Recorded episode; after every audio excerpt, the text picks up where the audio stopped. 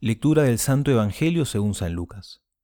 Jesús dijo a sus discípulos, Entiéndanlo bien, si el dueño de casa supiera a qué hora va a llegar el ladrón, no dejaría perforar las paredes de su casa. Ustedes también estén preparados, porque el Hijo del Hombre llegará a la hora menos pensada. Pedro preguntó entonces, Señor, ¿esta parábola la dices para nosotros o para todos? El Señor le dijo, ¿Cuál es el administrador fiel y previsor a quien el Señor pondrá al frente de su personal para distribuirle la ración de trigo en el momento oportuno? Feliz aquel a quien su Señor al llegar encuentre ocupado en este trabajo. Les aseguro que lo hará administrador de todos sus bienes. Pero si este servidor piensa, mi Señor tardará en llegar, y se dedica a golpear a los servidores y a las sirvientas, y se pone a comer, a beber y emborracharse. Su Señor llegará el día y la hora menos pensada, lo castigará y le hará correr la misma suerte que los infieles. El servidor, que conociendo la voluntad de su Señor, no tuvo las cosas preparadas y no obró conforme a lo que él había dispuesto, recibirá un castigo severo.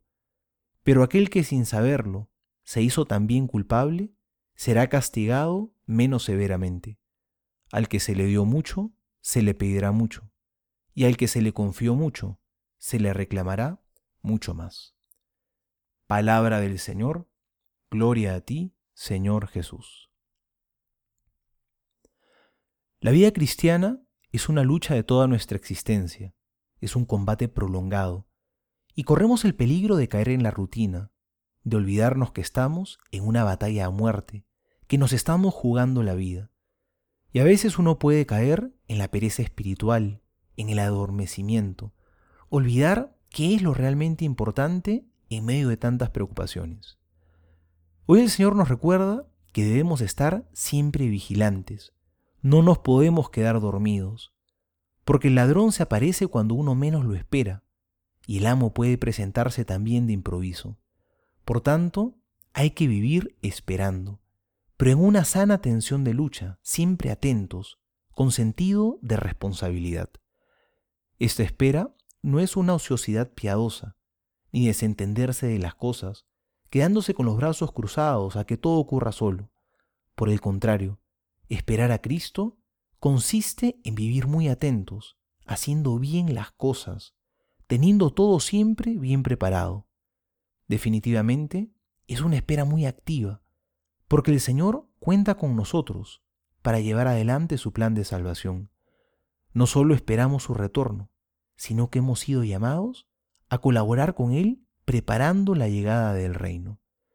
Nosotros formamos parte de los que sabemos lo que el amo quiere y por tanto debemos ponerlo por obra. Cada jornada es una preciosa oportunidad para colaborar con la obra de la salvación. Hagámoslo sobre todo viviendo la caridad, porque Dios nos ha dado mucho y nos exigirá también en la misma medida.